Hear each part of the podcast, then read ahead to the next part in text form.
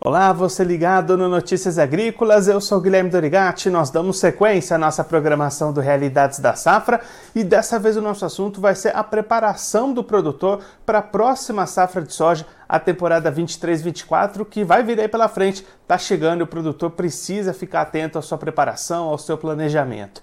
E quem vai conversar com a gente sobre esse assunto, ajudar a gente a entender um pouquinho melhor essas movimentações, essa preparação do produtor brasileiro, é o Rodrigo Alf, ele é engenheiro agrônomo, diretor da Connect Farm, já está aqui conosco por vídeo. Então seja muito bem-vindo, Rodrigo. É um prazer tê-lo aqui no Notícias Agrícolas. Tudo bom? Boa tarde uh, para os nossos ouvintes, boa tarde a todos que estão nos acompanhando neste momento. É um prazer estar aqui falando com vocês.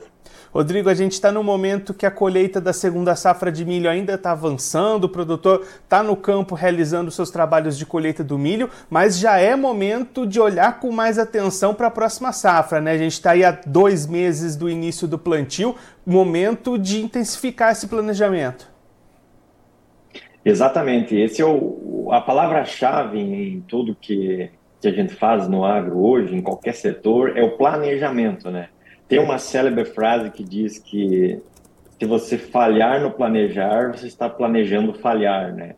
Então, planejar o que, que vai se fazer na próxima safra, ou planejar o que vai ser feito dentro da nossa fazenda, é, é fundamental para que a gente tenha sucesso lá no final da safra ou no final de qualquer atividade, né?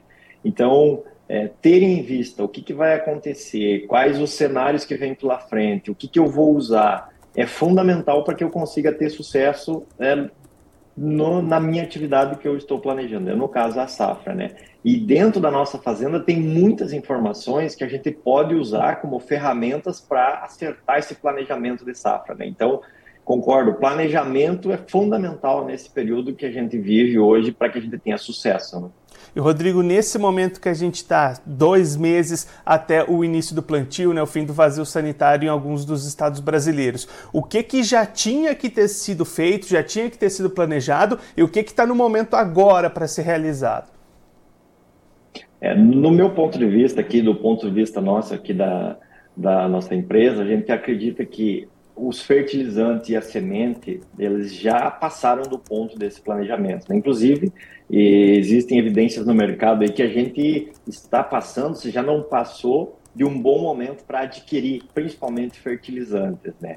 É, e sementes também, que agora começa a ser planejado uh, que tipo de semente eu vou plantar, olhando também especialmente para clima. Né? Então, se eu tenho um planejamento muito bem feito de que fertilizante eu vou usar, e aí é uma coisa bem interessante que a gente fez uma pesquisa há um tempo atrás aqui na empresa e a gente percebeu que muitos dos agricultores eles compram fertilizante por condição comercial e muitas vezes não levam em consideração a necessidade técnica que a sua fazenda, que os seus talhão é, necessitam é, do fertilizante.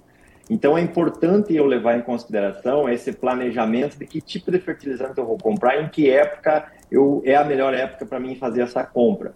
Depois, eu ter em mente de que dependendo do tipo de fertilizante que eu tenho, do ambiente de produção que eu tenho dentro da minha fazenda, qual é a semente, qual é a genética que mais se adapta ao meu ambiente, aos meus talhões lá dentro da fazenda.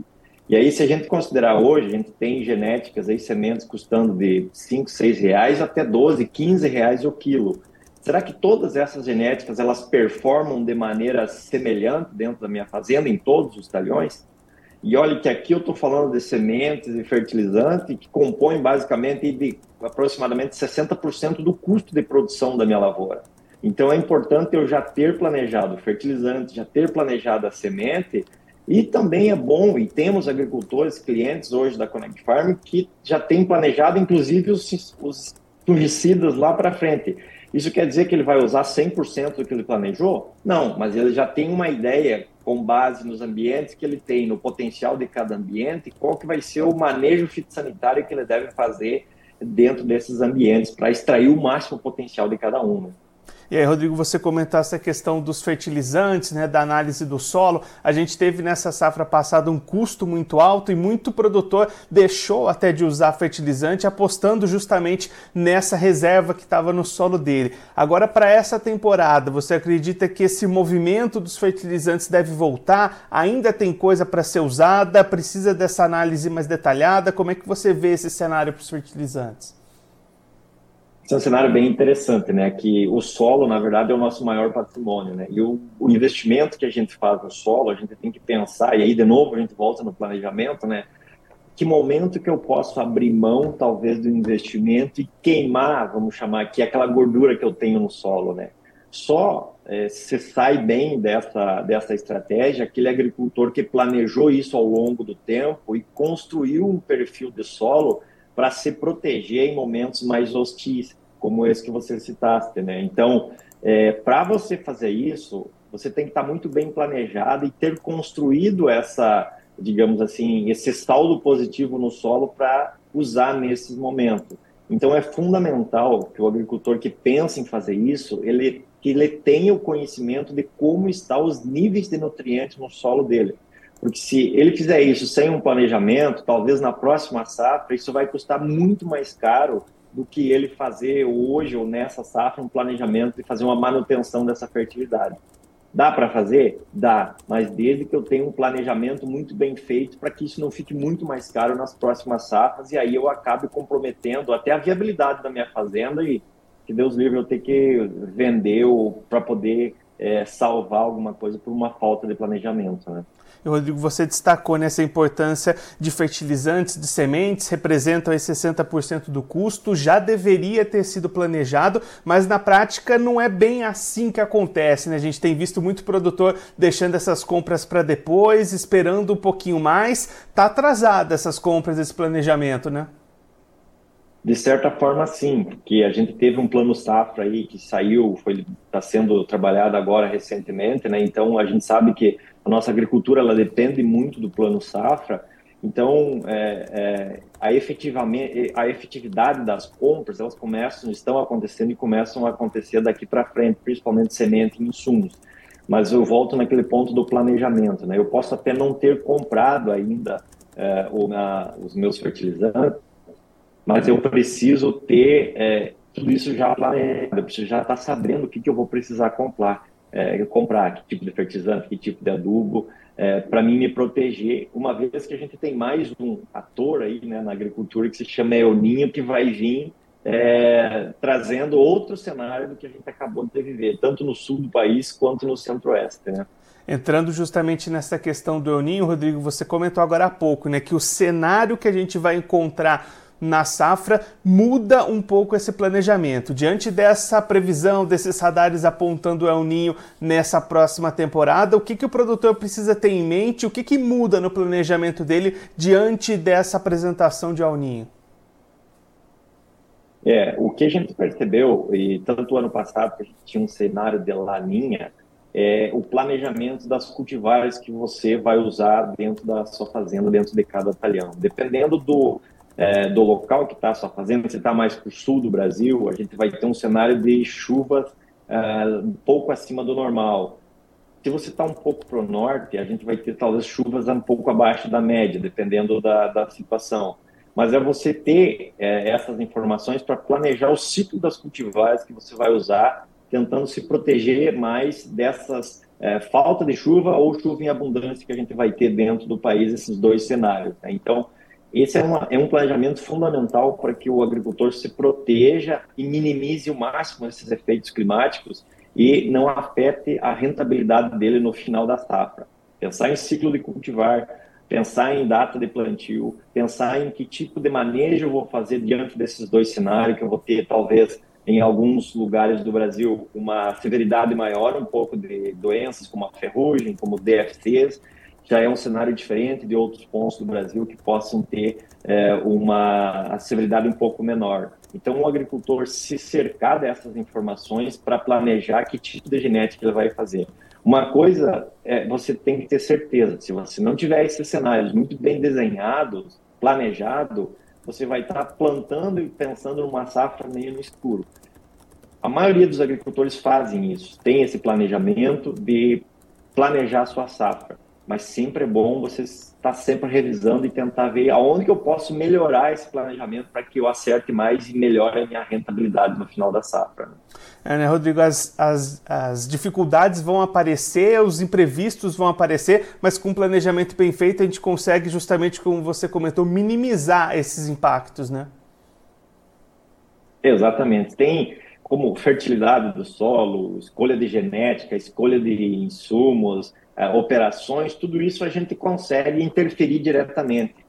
Clima, a gente não consegue interferir, mas a gente pode gerenciar um pouco melhor esse risco através dessas atividades, né? de fazendo manejo, uh, pensando no planejamento, pensando em datas de plantio, você consegue minimizar esses riscos climáticos que a gente não consegue gerenciar com tanta uh, certeza, assim, ou interferir de forma direta, né? Rodrigo, muito obrigado pela sua participação, por ajudar a gente a entender um pouquinho melhor esse cenário, essa importância do planejamento para o produtor pensando já na próxima safra. Se você quiser deixar mais algum recado ou destacar mais algum ponto que você acha importante para quem está acompanhando a gente, pode ficar à vontade.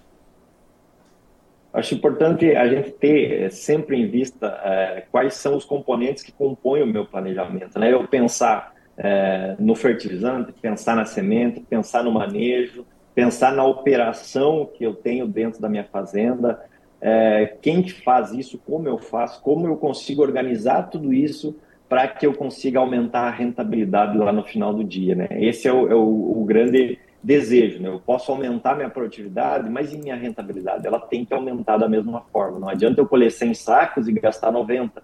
Eu, melhor eu colher 80 talvez e gastar 50, que no final do dia eu vou ter uma rentabilidade melhor, né? Então, eu gostaria de deixar para os nossos ouvintes aí é pensem na rentabilidade do seu negócio. E isso a gente consegue melhorar com planejamento né, bem feito.